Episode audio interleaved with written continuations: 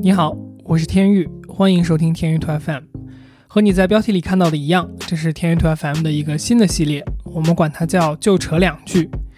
我和天宇在十多年前刚认识不久的时候，曾经在一次旅行的过程中，连续好几个晚上都彻夜漫谈，也是因此建立了深厚的友谊。那这么多年过去了，我们依然是这种聊着聊着就会忘了时间的朋友。有时间吗？就扯两句，基本上是这种对话的开始。但是呢，这种情况基本上一个小时之内都是 打不住的。所以在旧车两句中，我和天宇将会更多的一起聊一聊我们所熟悉的领域，我们所经历的值得探讨的事情和问题。那如果你听过我们最早的几期节目的话，你可能会找回那会儿的感觉。那本期的内容是我的公司最近在准备招聘一个负责我们网红运营的职位的时候，在面试的过程中发生的一个非常魔幻的故事。那这个后半段呢，我们从这个故事中延伸出来了一些我对于网红真假判断的一些经验和我看到的行业的现象，你可以听听看。如果有意思的话，我们就不定期更新这个系列。最后给你丢丢的前情提要，就是我的公司是一家做服装的电商公司，然后我们的消费者也就是客户主要是来自美国市场。OK，那话不多说，我们进入节目。戴耳返还是？感觉不太一样。你现在戴的这个是耳返还是听？你是听我的是吧？对，那个东西。嗯，行。呃，我想想怎么不在暴露他人隐私的情况下把这把这个故事讲出来，然后我们可以聊一聊。就是大概事情是这样的，就是我们最近有一个雇人的需求，就是我们之前这个公司的业务呢。大部分是集中在呃一个怎么讲，就是硬广的这种销售渠道上面去做投放，然后并且我们这个你也知道嘛，就是呃怎么说，在硬广上面是有获得了一定成功，或者说我们这个你们投的钱也挺多的，销售渠道至少是跑的还算还算跑通了吧。然后就是主要是基于这些社交媒体，不管是谷歌还是呃 Facebook 还是什么的，就是基于这个。的路径走通了，但是呢，就作为一家公司，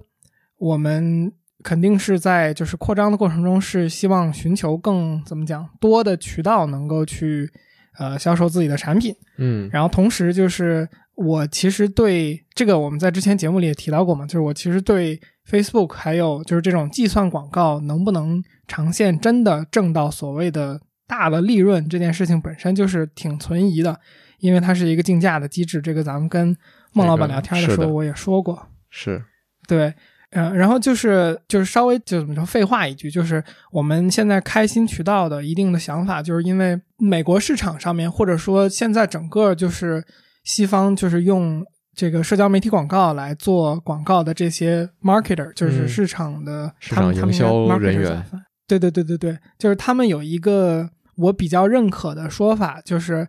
很多这些在线上做电商的公司，其实他们本质上未必是一个公司，他们可能是一个市场营销机构。嗯，然后呢，再进一步推这个事情，就是他们未必是一个成功的市场营销机构，而是他们只是学会了怎么使用 Facebook 或者 Google。嗯，就是你其实不是玩明白了生意，或者说你也不是把生意做明白了，而你只是把。就是这一个平台怎么投放，然后怎么去这个设置这些参数，就是说的比较抽象一点。就你只是搞明白了这个东西，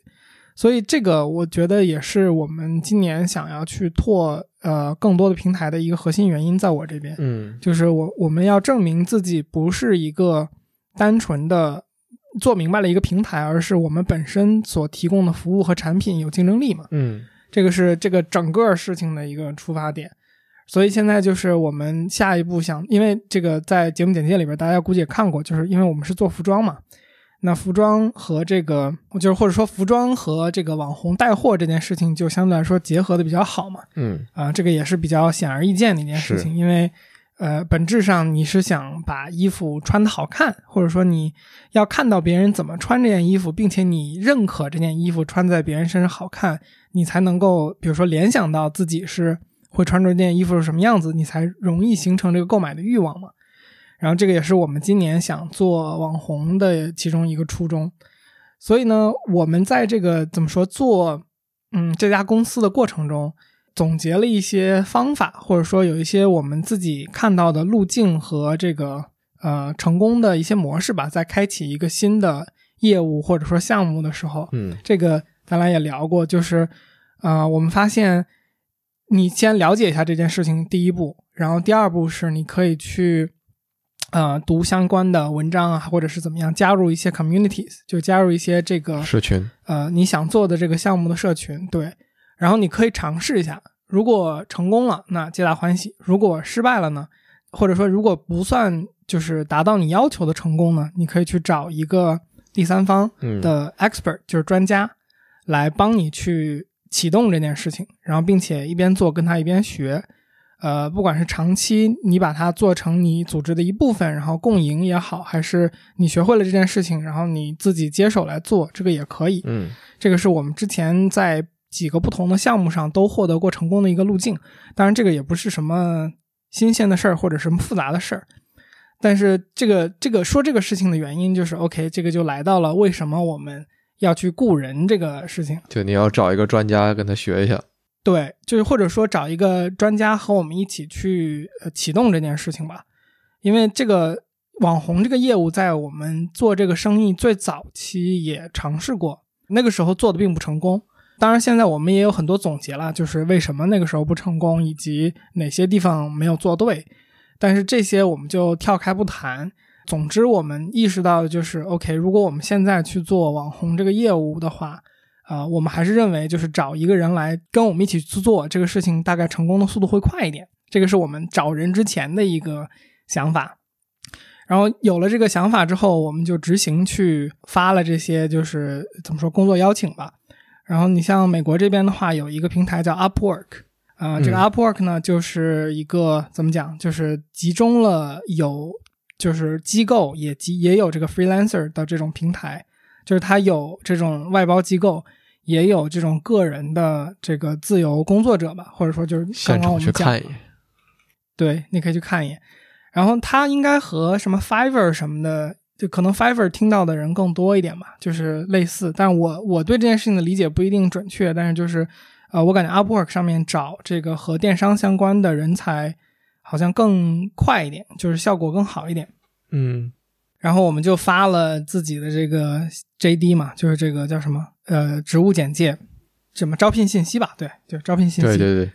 嗯。然后在这之后呢，就是我们基本上在这个平台上面已经有过很多次，就是呃发这个招聘信息，然后面试，然后最后和某些人做一些小的项目的合作，然后包括之前我们用过的一个有一点点这个时时间长度的，然后并且挺成功的一个外包的机构，我们也在这个上面达成过合作，所以就是我们大概习惯性的就是做了这一套流程，发了。呃，职位的大概的情况，然后等到了各种这个申请，把一系列的人大概跟他们交流了一下，看了一下他们给我们的这个他们自己写的介绍以及他们的经历，然后就给其中我们觉得靠谱的人发了信息，就说我们找时间一起啊线上来聊一聊，看一下具体合不合适，大概是这么一个流程。一般我们可能会不一定面试，可能呃十几个吧，就是尽量。我们觉得靠谱的，我们就都见一遍，因为你面试的过程中，其实你也会，呃，更多的听到这些，呃，比你更懂的人的对这件事情的看法。其实它也是一个学习的过程，对。所谓白嫖。哎，对这个这个，我们我们还是比较怎么说，就是呃。呃，要脸的，所以到目前为止，我们还没有完全就是为了白嫖而发一个这个什么，就是招聘信息。几乎所有的都还是就本身确实是考虑雇人，就是前提就是能找到合适的。嗯，但像这这一次的情况就是，呃，先说结果，就是我们还是没有在这件事情上面找到我们觉得靠谱的人。嗯，并且。怎么说呢？我觉得可能是没有在正确的地方找人吧。也许就是，也许这个 Upwork 上面并不是特别适合，呃，我们想找的这个这个这个职位。嗯。但总之到最后，我们也嗯，现在也没有在这上面找到合适的人，反倒是我们又重新琢磨了一下，决定开始自己整。嗯。但是这个有趣的故事就是，我们在这一系列就是面试的候选人里面。我当时排的一个顺序大概就是，我先面了几个我觉得没有那么靠谱的，然后就是大概了解一下他们这个行业的就是呃人才，他们都在想什么问题，他们关注什么东西，嗯，然后我们也会问一些我们的问题，然后大概感受一下他们对我们关注的那些东西的一个基础的看法，嗯，所以我排在前面的呢，就可能是回给我们的这个他的职位的这个介绍和信息都写的有点一般的，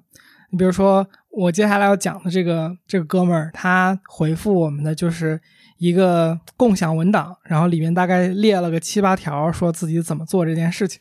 嗯，就是如果你看到一个靠谱的、真的所谓的专家，或者说对这件事情有积累和了解的人，他们大部分都会给你一个比较完整的过去的经历啊，他这个人的一些介绍啊什么的。但是我们还是跟这个人大概开了一个小会，面试了一下的原因是。呃，这个其实，在 Upwork 上面也很常见，就是在我们雇佣人的这个平台上面也很常见，就是他们会自己录一个，呃，直接他们对着镜头去，呃，讲述就是他为什么觉得自己合适这个工作的一个视频。我我看到这个人之前的经历，就是他的评分和他就是工作的成功率什么的都挺高的，所以就也给了他这个面试的这个信息。后来在这个面试开始之前，呃，就基本上和每一个我面试开始之前都一样，就是我回去看一下这个人他的，比如说 LinkedIn，就他的这个领英上面的信息，然后会去看一下他，比如他如果有相关的这个经历的话，我会去做一些事实的类似于尽职调查的东西吧。比如他他来给我们做网红的这个运营，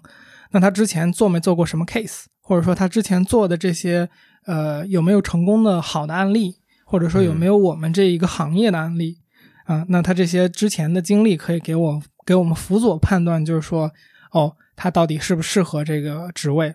那这个第一个哥们儿，我们呃在保证人家隐私权的情况下，我们就管他叫呃 HBA 吧。这个是什么不重要，就是 HBA，这也太抽象了。因为，因为你知道它本来的那个名字嘛，就就其实离这个已经很接近了。嗯。那那我们就管它叫 Tim，我们就叫我们就把它叫 H 吧。啊，行，那我们就管它叫 H。对，就是，但我感觉没有那个冲击力了。如果不是三个字母，好吧，那就 HBA 吧。嗯，对，就是 HBA 是这个人名字的一个，就是三个首字母的一个简称嘛，对吧？就是他的 capital。然后 HBO 什么关系？然后我跟这个人面试之前去看了他的情况。说的不好听一点，就是他之前的经历，或者说他做过的网红，还没有我们早期失败的时候做的网红那个效果好。大概看了一下他之前的那个案例，呃，以及呢，就是他自己有一个小生意，然后他自己的那个小生意的网红的工作，就是基本上做的就是一坨屎，就是。就是说的有点难听啊，但是就就大概就这么个情况。我我因为我们早期做过这个事情，大概的工具什么的还是了解的。嗯，基本上去看了一下，他大部分合作的网红的真假都已经是非常，就是我觉得定真假这件事情是一个基本技能。就是你在做网红的合作的时候，那我们看到他合作过的网红大部分都是假的，就是这个明显的是假。我觉得可以停下来聊一聊，或者说之后再回过来聊一聊网红的真假。我觉得是。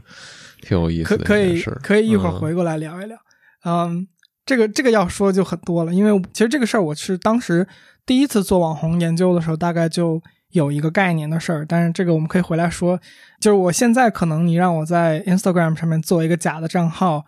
我可能一个礼拜也能给你做出来一个，就我觉得以没有研究过这个事情的人无法判断的一个账号吧。但我们一会儿反过来再说这个事儿，就是反正我做了一些这个 HBA 哥们儿的这个尽职调查，然后发现他做的不行。但是呢，我就想说，哎，跟人家已经约了时间了，那就还是见一下吧。嗯，于是我们就开了这个会。整个会的过程中呢，前半段我觉得也还行，就是他说的大部分东西，呃，可能和我的预期也是基本符合的。然后呢，到后面呢，我就开始问他，就是因为我只看到了他，就我做尽职调查的时候，我只能看到。他自己的那个生意做的怎么样了？嗯，因为我是拿他的名字和他的领英搜到的他相关的就是生意的信息。补充一句，就他做的大概是一个呃卖包包的一个生意，就是卖比较廉价但是以环保为主题的这种外出的装东西的那种包。嗯，后半段我就开始问他，就是说，OK，那你有没有做过什么我们这个行业的案例，因因为我知道他自己做包包，所以跟我们可能还是有一点关系。那我就预计他会说自己的，然后我也预计他可能没准还能给我诌出来一两个其他他做过的品牌什么。嗯，他当然就说了他自己的那个品牌，也没有说出其他的啊。我觉得 OK，这个跟我预计的也差不多。于是呢，我就问他，我说 OK，那就是说到刚才我本身就怀疑他的那件事情，就是他怎么辨别网红的真假这个东西。然后我就问他，我说。呃，那你比如说去找网红或者辨别网红的真假的时候，呃，你会用什么工具呢？就是这些东西是有一些比较有名和明确的工具可以使用的。呃，业界里边比较大的，其实大家也或多或少都知道。嗯，然后呢，他就以一个，就是如果你见过那种状态的话，你挺容易判断，就是他都明明知道自己在说的东西不是真诚的，但是他摆出一副特别特别真诚的。感觉就是看着你的眼睛，which is 就是镜头，看着镜头说啊，因为我对这件事情太有经验了，所以我不需要用工具。大概他 是有有这么一个表达，就是我觉得。嗯，我也信，就是 你如果真做到一定程度的话，是有这个情况的。但是显然，就是联系到我刚才的这些尽职调查，我嗯，就是无法判断来讲，对我是我是只能就是认定他这个事情是他不愿意花工具的钱，或者是他对这件事情就没有足够的了解，所以不知道该用什么工具。这我只能下这么样一个结论吧。嗯。但总之就是这个这个面试大概就是这样结束了，嗯，我也基本上和呃面试之前猜的差不多吧。反正之后本来就是打算正常去礼貌的这个跟他说，哎，不好意思，咱们不太合适。就这件事情大概就这样过去了。我也以为这件事情就会这样过去，嗯，但结果并不是。对，但结果并没有就这么过去。然后这个事情再次出现在我眼前的时候的方式就非常的。对，非常的就有张力，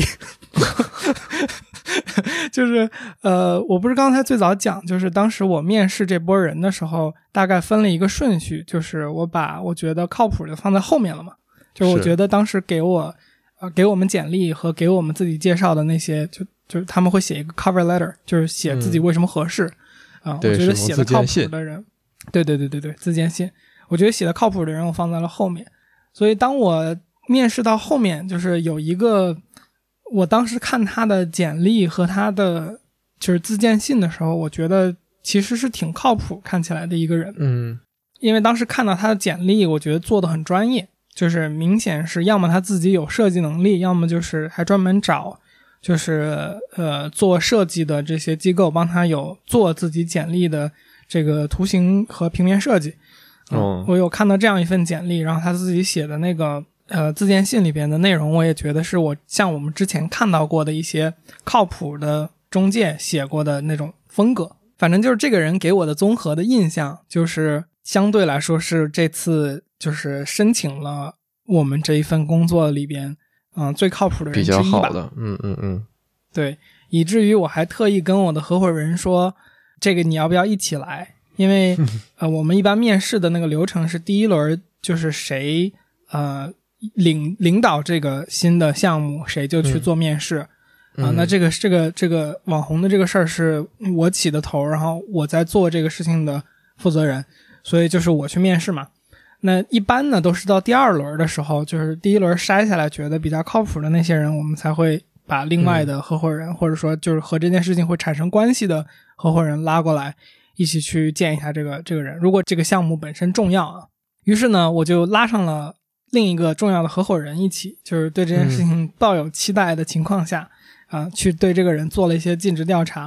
然后尽职调查的阶段呢，我看到的内容也还好，因为他大部分简历上写的都是自己和大品牌的一些合作，就是那些品牌大部分可能你或多或少知道一点，或者是中小有名气的那种东西。这个就是也产生了一个尴尬吧，就是你也不好判断哪些是他做的，或者他在这里边起到了什么作用。嗯，所以我就只能看一下他的经历和一些他做过的小品牌，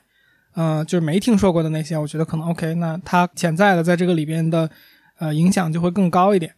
于是做了这个尽职调查之后，我觉得就是像刚刚讲的嘛，就是还好，所以我觉得对这件事情的期待并没有打任何折扣。于是就跟他开了这个这个面试的会议。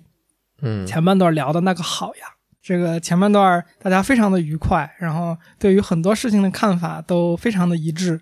对于这个工具的使用各方面的这些操作的方法和我本身这段时间了解的以及我之前就知道的，基本上也是啊、我很同意的。然后包括他嗯对一些东西的，我想想怎么讲，就是可能会有点太细，但是就是比如说他对于就你的用户画像和这个网红的匹配度，以及这些，就是一般我觉得你要有一定的专业经验和水平才会考虑到的这种问题，他也会说嘛。嗯反正就总之给我的在前半段的感觉也是相当的不错。于是呢，这个到最后呢，我一般都会问，就是 OK，那我我们刚刚聊的很好，很开心。你有什么案例这个，对对对，你有没有什么呃，我们这个行业的案例能够嗯给我们看一看？因为他提供了案例在自己的简历里边嘛，所以嗯我我也不能问说你有没有案例，就只是我可能会更多想知道跟我相关的他有没有做过，有没有经验，就是服装或者说时尚行业的。然后这个哥们儿支支吾吾想了一会儿，说：“我做过一个品牌叫 HBA。”然后等，然后，然后我说 HBA 就是八八八八，就是因为我们保护人家隐私，就反正我说了那个哥们儿的全名，我说是这个人的这个牌子嘛，因为他的那个我之前说的包包的品牌就是用他自己的名字命名的啊、我就说是这个品牌吗？他说啊，对，我就僵住了，就是 我我不知道是是是该告诉还是不该告诉他，反正就后来我就说，我说哦，我说那你知道这个品牌的这个创始人前两天 来面试我们这个工作吗？然后他说啊，然后他说是谁谁谁吗？就是说这哥们儿全名。我说对，就是。然后他说哦，我说就是我觉得他当时可能也难掩自己的尴尬吧，就是呃，具体这个当时这个情境下，我也没有反应那么快，就是就是到底这个事情是为什么会发生？对但是呢，我反正就觉得 OK，就是听起来就是你有一个感觉，就是这个事情非常的尴尬，你不知道为什么啊、因为你当时能看到情境就是他来面试，然后他说他做的品牌是这个 HBA，、然后嗯 HBA 的这个品牌的负责人又来，创始人说他自己做了这个自己的这个品牌，哎，对，所以这个事情现在就有点糊。当时在我的那个当下的感觉里边，反正就是我觉得这件事情应该就一定有猫腻嘛，就是这个这个非常不做好的。于是就暂且就是呃礼貌的结束了这一个 面试的过程，然后把这个电话挂了。我就想了一想，到底发生了什么呢？对这个故事到底是一个什么样的故事呢？后来我明白了，就是我大概复盘了一下，我觉得这个事情的大概的过程可能是 HBA 这个哥们儿自己做了个品牌，然后呢，他想上线上去，跟我们现在当时那个情况可能类似，他觉得他要自己去找一个 expert，找一个专家帮他负责一下这个网红带货的这个遇到了你后面那个哥们儿，然后他就遇到了后面的这个哥们儿，后面的这个哥们儿大概率就像我当时做尽职调查看到的一样，给他做的稀烂，嗯，然后这个 HBA 可能看到但是话术很好，对，但是他可能整的很好，他给 HBA 传达出来的那个一开始的感觉很好，嗯，哎，于是 HBA 可能一看到就说这事儿我也能来啊，然后 然后就自己也去另谋高就了，于是直到有一天他们在我这里 相遇，汇合了，对，在这两个点在我这里汇合了，嗯，哎呀，然后就发生了这么一件事情。呃，当然后来我也是没有太多的跟这两边去交流这个问题，就把这两边都 委婉的拒绝绝了了。基本上就是这件事情的一个结束。嗯，这个整个面试，好神奇的故事，整个面试网红的 management 这个职位的这个人的过程中，嗯，我就觉得挺群魔乱舞的，就是因为我们之前就在这上面找过各种各样的帮手嘛。其实嗯大部分的业务的话，其实你都有一些比较以数字为基础的历史记录可以去看它的。就是举例来说，比如说我们现在要去呃雇一个像我刚刚说我们更熟悉一点的广告投放的这么一个 freelancer，那相对来说我们就比较容易去做一个判断，就是 OK，那你拉出来之前你做过的客户的这个账号，你可以匿名嘛，你不用告诉我是哪一家，但是你可以给我看一些之前你做过的广告组，你做过的这个广告系列，我可以看一下你之前的，比如说点击花了多少钱，大概是什么人群，啊、嗯看一看你之前的这个呃投入产出比，就这些就相对来说比较有迹可循，可以判断。呃，我也觉得可能就是因为这个原因，所以我们之前在平台上面雇这一类的帮手的时候，嗯相对来说就没有那么群魔乱舞。但是在我们雇就是网红，啊、对这个这个事儿，在面试的过程中就给了我一种好像谁都能干的那种 那种印象。但是实际上这个事儿，呃，当然就是挺难的，就是呃，可能真正会干的人，他不在这个上面去找这样的工作吧。嗯，就是，所以就综合来讲，这个故事大概就是这样。嗯，你需要咱俩说一说那个吗？就是假账号这个事儿。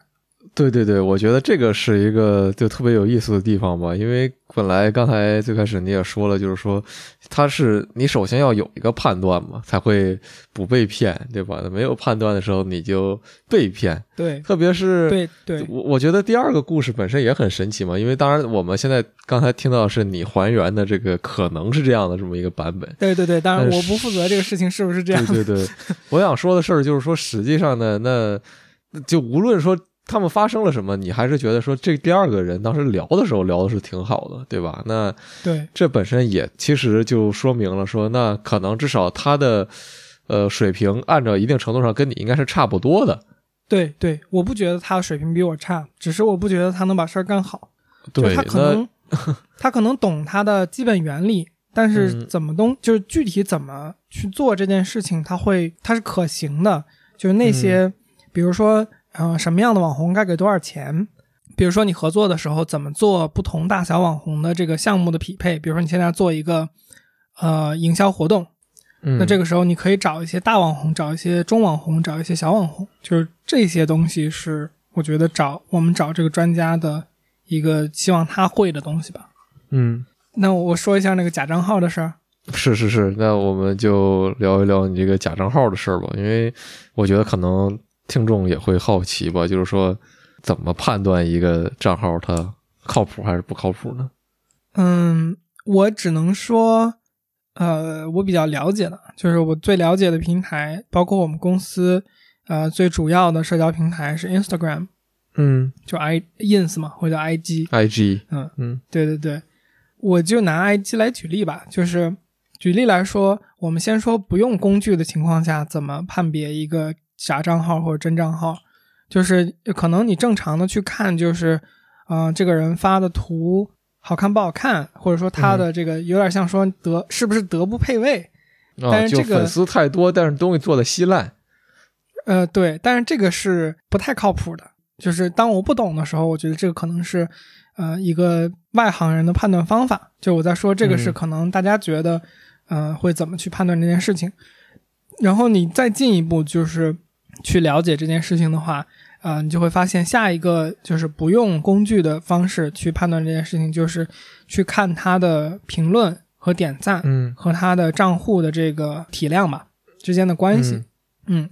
评论是一个非常容易看的东西，就是比如说他，呃，是一个举例来说二十万粉的账号，然后呢，嗯他只有点赞没有评论，当然就是呃品牌账号，我觉得放一放啊，就是商业账号放一放。如果是一个网红类的账号，那它理论上是应该有互动的，它应该是有社交互动的。那如果它没有社交互动，然后呢，它的这个粉丝量特别大，嗯，它只有点赞，就这件事情本身就可能比较危险，因为嗯一般点赞和评论是一起来的。然后如果它只有点赞没有评论的话呢，那点赞这个事情是可以买的嘛，嗯，然后呢，评论如果它有，也有一个方法比较容易看出来，就是如果在 ins 上面的话，就是你看他的评论里边，如果有特别特别多是以 emoji 回复的评论，如果这种占主导地位的话，这个账号的假的概率是比较大的，因为大部分时候你去买评论，省事儿，呃呃，就是买到的评论很多都是就是机器人帮你回复这种随机生成的 emoji，它可能也不一定是机器人吧，就是它可能设定的就是回复 emoji，就是比如说你看到它底下回复的都是一堆心、一堆火，或者是一堆大拇指，嗯这种就是大概率就有问题。然后呢，我们进一步说这个，就是如果用工具的话，怎么看它是真是假？嗯、用工具的话，一般首先你可以拿到一个明确的数值，就是它的这个呃互动比例，就是它比如是个二十万粉的账号，然后呢，嗯它的评论的条数和它点赞的数量和关注它的人之间的这个比例关系。账号越大，这个比例关系可以越小，因为比如说你是一个两百万粉的账号，或者是一百万粉的账号，你只有百分之一的这个互动率，其实已经是不错的了。这个大概是个真账号，对。但如果你是个五千一万粉的账号，你的这个互动率只有百分之一，或者是这个甚至低于百分之一，这个就大概率是个不好的账号。就是比如说五千一万粉的账号，在 Instagram 上面，应该是一个大概百分之五左右，百分之三到五吧，这种互动率是比较正常的。嗯，基本上这个是第一种情况，就是这个是比较重要的一个。然后还有一个就是，一般这些工具可以看它的地区以及它的、这个、IP 吗？不是 IP，是它的用户的，就是它的关注者的地区。就比如说，它是一个美国账号，然后呢，它大部分的这个关注它的人都在印度或者在俄罗斯、或者在中国。这个是呃，当然中国好像好像没有啊，就是就是一般是印度和俄罗斯。如果这两个地方比较大的话，或者是就是就是它的地区和它的 follower 不匹配，嗯。这个也大概率是比较危险的。还有就是你看它的那个受众涨幅的呃规律，就是比如说它是呃一千多粉、一千多粉、一千多粉、一万粉，啊或者然后一万粉、一万粉、一万粉、两万粉，就是它都是台阶型的增长或者是下落的话，就是大概率就是你懂的，就是它是一瞬间买了了粉丝，对，所以看到这种图像的时候，这个账号也大概率是假的。嗯嗯，我觉得基本上你知道这些的话，我觉得基础判断就不太成问题了。然后接下来我可以说一个比较有趣的东西，就是，嗯、有一种评论和点赞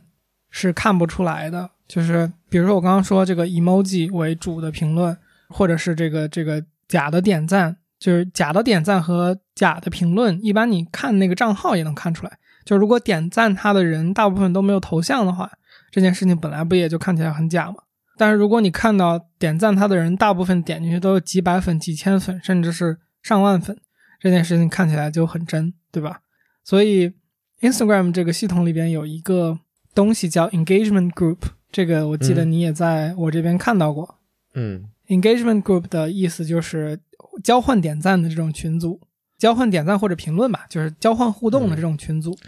然后这种群组在 互相三连，，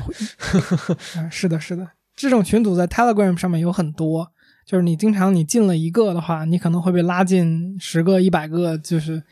嗯，嗯。就是这么一个情况吧。然后这些账号，因为进去要互赞的人本身都是在经营自己账号的，他呢不同的群组有不同的群规，就是你比如说有的群组的群规是你的账号必须要达到，比如说一万粉，你才能进这个互赞群。嗯，嗯这样的话，给你点赞的人都是真实的，并且是比较有话语权的那些账号。虽然就是我我不确定这件事情本身对于 Instagram 的那个，比如说推荐算法的权重有没有影响，但是总之，你如果作为一个关注者，你可能就看不出来这些点赞的账户是假的，因为他们不是假的，他们是真的啊、以及其实评论也是可以交换的。然后包括我们之前还接触过或者说听说过那种服务，就是你可以自己写自己的评论，然后买这个服务，然后那些服务会用一些账号帮你评论你写的这些内容。这事儿我熟悉，在哪个领域是吗就说了，对，反正就是，所以所以你比如说，如果你让我去做一个假的账号，我可能比如说周一买个一万粉，当然就是这个、就是现在买粉这件事情也是比较有讲究的，因为这些算法它都会比较就是明确的监测你的涨粉的这个规律是不是像我刚刚说那种断崖式的啊，所以他们现在很多买粉的这种叫我不知道中文翻译过来叫什么，就类似于水滴式的吧，就是它一点儿一点儿给你涨。就是嗯。它不规则随机的在一段时间内给你涨到那个数字，嗯。然后比如说我我们周一去买这个粉，然后周二开始发 post，就是周二开始发内容，然后我们已经有了这个粉丝量和这个内容，那我们就可以进到这个大一点的这种互助群组，就是互赞群组，然后在这些群组里边，你发自己的链接，并且帮别人点赞，然后来交换这些点赞，对吧？嗯？那我大概这件事情做个一个礼拜，我稍微勤快一点，多发一些图，因为一般你去看 Instagram 账号的时候，你是不会太过多的去注意他发东西的日期的，就是它历史的东西，你基本上就是划过去，你不会去看它的日期。所以就是这一套操作下来，我的点赞量也在，评论量也在，粉丝量也在。如果我本身确实是一个内容可以做得出来一些不错的照片的人的话。基本上这件事情就很难看出来，就是如果你不使用工具的前提下的话，然后退一步讲，就是所以其实现在，呃，我们在找网红的过程中，或者是我的个人个人的一些经验吧，就是早期因为我们尝试过这件事情，就是如果你的照片拍的太好了，就是过好了，这件事情本身也有点危险。就是说实话，因为其实我们逐渐在社交媒体上看到的一件事情就是，嗯。就是所谓 UGC，就是 User Generated Content，用户自己创作的内容。对，就是普通用户创作的内容，呃，反而它的互动率更高。然后，如果你的东西打磨的太过精致的话，它就会看起来像个 PGC，就是 Professional Generated，有专业人士制作的内容。对，所以其实如果你一些照片拍的太好了，嗯，其实可能也本身就不是在这个平台上吃香的。内容类型，这个平台你说是 Instagram 还是？嗯，我觉得最近整个我们体会到的都有这个趋势吧，就是不管是 Instagram 还是 Facebook，然后就更别说 TikTok 了。就 TikTok 上面的话，就对吧？就是如果你是 UGC，就你知道我们做的时候看到的很多 marketer 在说的一件事情，就是呃，有一个特别搞笑的常见的一句话，就是说，嗯，呃，我想做 TikTok。我能不跳舞吗？这个是挺常听到的一一个，嗯，标准的问句，就是，嗯，确实也是这样。就是如果你去翻 TikTok 的话，就因为我们今年也在想要不要开 TikTok 这个渠道，我觉得大概率是肯定会做的啊。就是现在我在看网红的时候，就是带着他看的，因为怎么说呢，就是大家都在这里，你就不要去作为一个生意去抵抗它嘛，没有必要。因为我原来不是抖音或者 TikTok 的用户嘛，所以我去看抖音，我还是有时候会看一看的。我觉得之前我们也讲过，就训练抖音算法那个事情。但是我现在看抖音看的比那个时候还要少。对，第一期，对吧？嗯，真的是第一期。对，对，对，对，对。所以，所以我我本身也不是 TikTok 的用户，然后我最近去研究这个事情的时候，看 TikTok 就有时候真的就是就是 What the fuck？就当然这个。我还是剪了，我懂的，我懂的。反正就就回回过来吧，我们就有点跑题了。就是就是，我觉得这些假账号啊、真账号啊什么的，嗯，在没有工具的情况下，以及就是比如说你像我们当年刚开始做这个业务的时候，没有这些经验，然后也没有足够的研究和学习能力，对于一个陌生的呃。陌生的一个项目的时候，真的还是挺容易被骗的。就是你比如说，我们现在公司的账户每天都会接到一些网红自己来推荐自己。哦，还真是。对对，他们就会推荐自己说，呃，要不要做合作？然后或者他们就会直接问你，你们做不做免费？我能不能白嫖你们的东西？对，就是他会问，呃，你们做不做免免费的这个送产品？然后我们可以帮，我可以帮你发内容。我就我前段时间因为做这个事情，所以我去拿工具有筛过主动联系我们的人。我目前看到联系我们的数十个网红里边，我觉得有合作潜在可能性，就是我姑且判断他账号应该是真的的二十分之一，大概是这么个比例，嗯，就很少。所以想见就是如果我们当时。做这个的话，应该还确实就我们当时因为也也确实被骗过嘛，就第一次做的时候，或者说第一次有侥幸心理，就是第一次有侥幸心理，就是哎，他有比如说一百万的粉丝，呃，他愿意接受我们多送一点衣服，就是因为你懂的，就是他账号越大，他要的东西就越多嘛，嗯，他要的东西多，我们就想说，OK，就是当时你可能会算一笔账，就是说。我送他多少多少东西，然后大概成本是多少？然后如果我只要能回过来多少的本儿，就比如说我只要能卖两三件，这个本儿大概就能回过来，那我可能也就多获得了几个用户和一次曝光，那也是不亏的嘛。嗯，但是这种情况大部分就是就它就就是完全是假的，就是嗯，可能流量都给你带不来十几个。我觉得其实。我想到我们其实聊这方面的事，其实断断续续的在不同的期数里面，可能或多或少有聊过一些吧。我印象里，比如包括九七当时第一次来咱们节目的时候，我们也聊过什么电动牙刷啊、这那日语啊，他原话，然后嗯嗯，就这些东西会找到各种。嗯，UP 主嘛，然后当然就是国国内的生态和这个 YouTube，然后 Instagram 这些当然还是不一样。当然你要说 B 站和快手和抖音这些，它有各有各的玩法吧，我觉得还有小红书现在。然后有的时候我会，我不知道这个事儿可能是我主观的一个偏见，但是就是说，我记得前几年我在北京时间待的比较长的时候呢，经常会在这个。通勤的高峰期，看到就是这个，你一听他就是 MCN 的这么一个人，在地铁上打电话来指挥各种网红的这个操作。然后我不知道为什么这件事儿当时对我有一种特别魔幻的感觉，就是一个怎么讲几百万人或者几十万人的这么一个账号的背后的这样的一个势力吧，因为不是那个账号他本人嘛。就跟我处在同一个同样有几千人的这么一个空间里面，然后这种错位的感觉就非常的奇妙，然后你会感觉到这这两者都是，当然这个话题可能扯远了，就这两者都是一个怎么讲虚像，或者说被空间感所呃封闭住了的这么一种异托邦吗？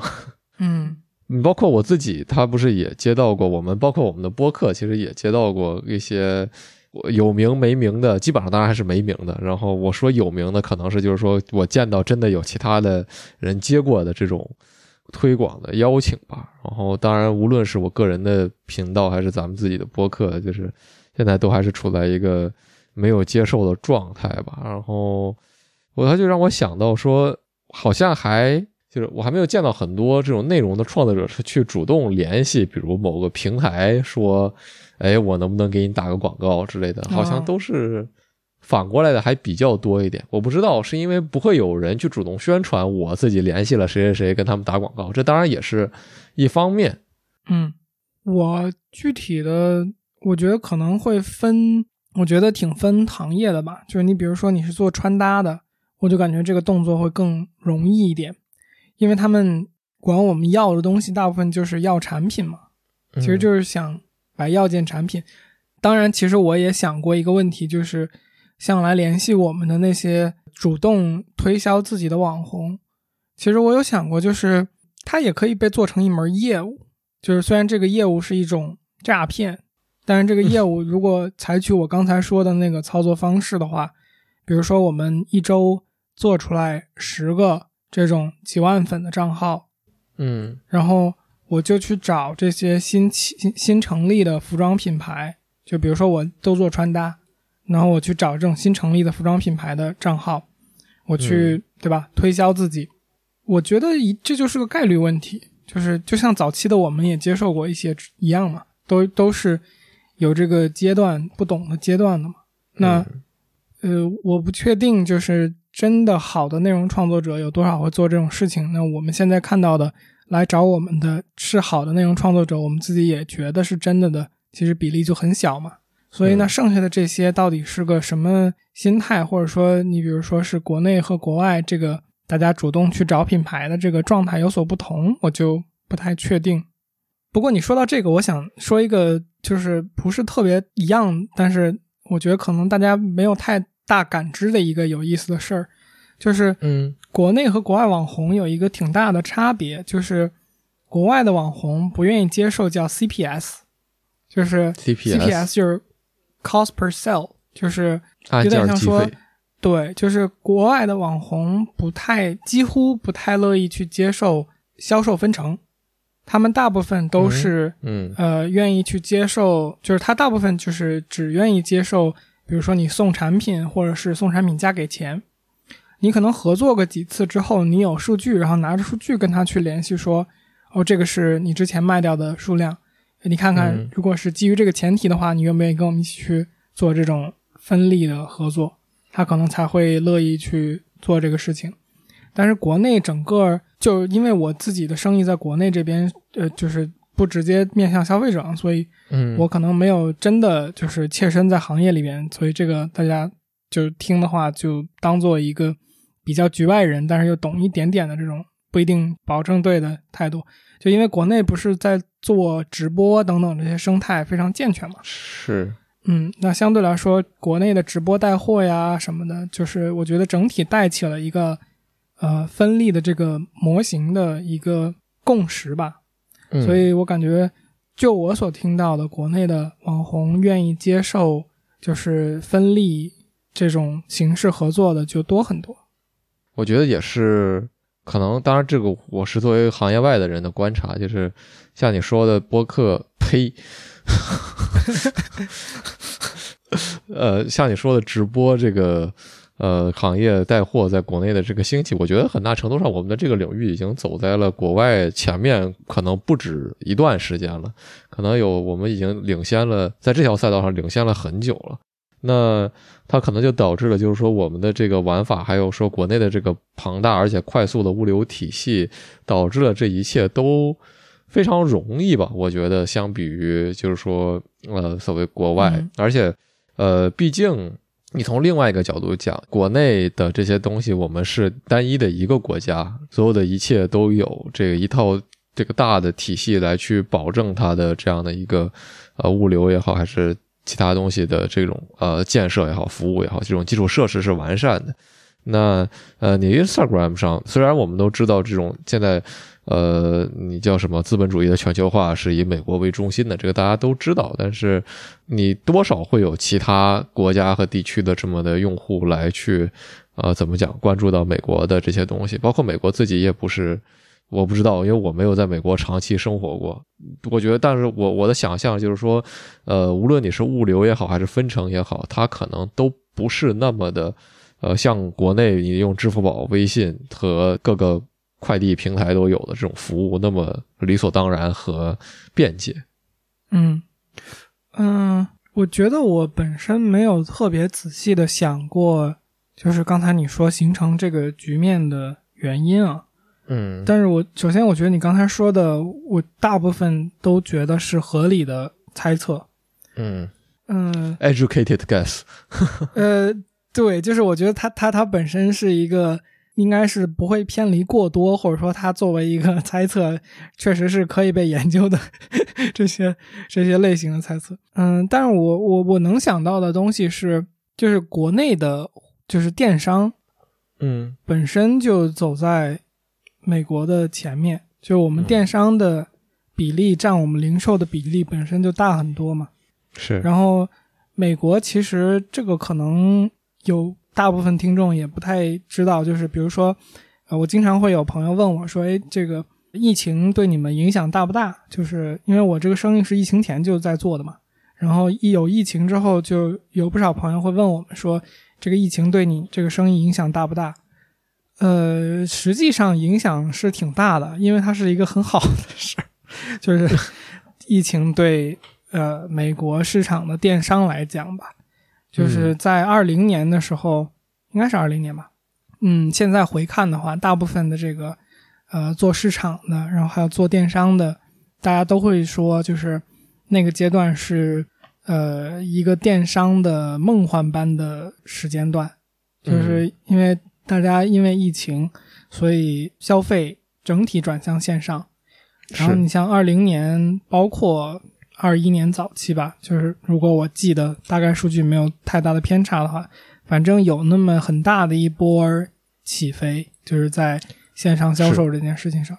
所以我觉得，其实回到刚才咱们俩讨论的这个问题上，就是我觉得美国的线上消费的这件事情本身的消费习惯就没有中国这边做的这么深入，就是大家对这件事情的习惯的建立是远高于就是美国市场的，所以我觉得在这种前提下，线上订单大家慢慢形成这种分立的模式等等呢，我觉得也是合理的。嗯，包括其实我们现在看到 TikTok 这边，它其实就是走在抖音的后面嘛，它很多的路径其实，嗯，怎么讲？大家是在看着抖音去猜测 TikTok 后面会在美国市场做哪些零售和电商的业务的操作调整。所以你从这个点上面也是就是就是中国这边走在前面嘛，然后美国这边它其实反而是一个反过来的过程。其实这两年就是网红带货这件事情的价格一直在走高，呃，每一年都比前一年更贵，所以。